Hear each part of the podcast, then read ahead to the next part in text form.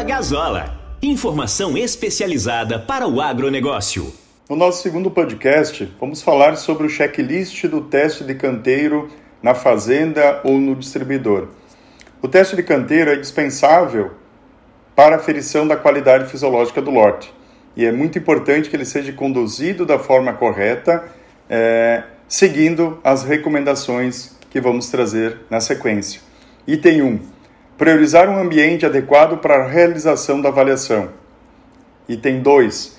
Esta pode ser realizada em substrato de areia ou solo, sempre verificando a qualidade desse substrato e a ausência de contaminações. Item 3. Proteger o canteiro de animais silvestres ou domésticos, com tela ou sombrite. Item 4. Uma opção é formar os canteiros na lavoura, com uma altura de no mínimo 30 centímetros. É importante essa altura tanto para o canteiro de solo ou de areia em função do desenvolvimento radicular. Eu não posso é, formar um canteiro muito superficial porque eu vou estar impedindo o desenvolvimento radicular na sua normalidade. Item 5. Considerando a opção de formar o canteiro na lavoura, sempre é recomendado retirar a palha da área para evitar o envelopamento das sementes no solo. Item 6. Após o plantio, recomenda-se distribuir uma pequena camada de palha sobre o solo, para amenizar a alta temperatura. Item 7.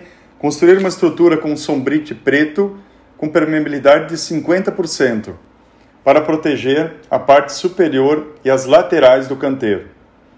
Item 8. Não construir o canteiro junto a hortas domésticas, próximo à floresta ou locais com excesso de matéria orgânica e umidade. Item 9. O solo ou a areia deverá ser trocado a cada avaliação, não devendo ser reutilizado devido à infecção por patógeno. Esse item ele precisa ser avaliado caso a caso em situações onde não temos a presença de patógenos atacando as plantas, aí pode ser utilizado para uma segunda avaliação. Caso você não tenha a habilidade de realizar essa avaliação, troque o substrato a cada teste. Item 10. A profundidade de semeadura para sementes de soja deve ser uniforme em 3 centímetros. Item 11. Manter uma distância entre as sementes na linha de semeadura de 2 centímetros e na entrelinha de 5 centímetros. Item 12. Realizar a distribuição uniforme das sementes na linha de semeadura. Item 13. A temperatura do solo no momento da semeadura e durante seu desenvolvimento deve estar entre 20 a 30 graus na profundidade de deposição das sementes. Item 14. Monitorar diariamente a umidade do solo, procurando manter próximo à capacidade de campo.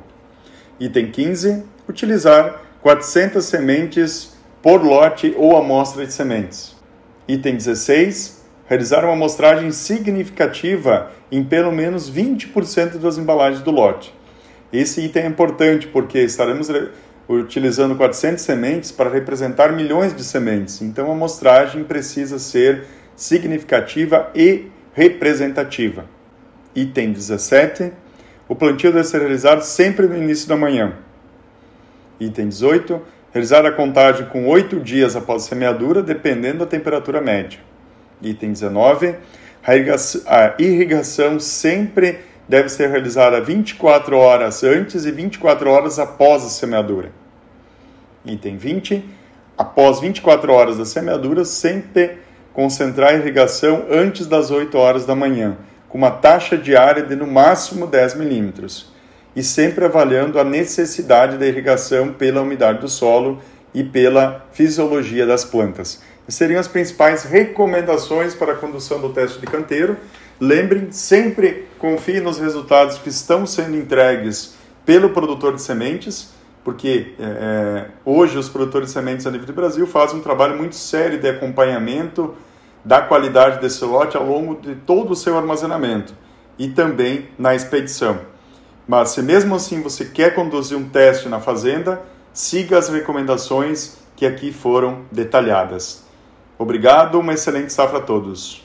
Você pode encontrar mais conteúdos no youtube.com barra Alexandre Gazola e também no Instagram, arroba Agazola.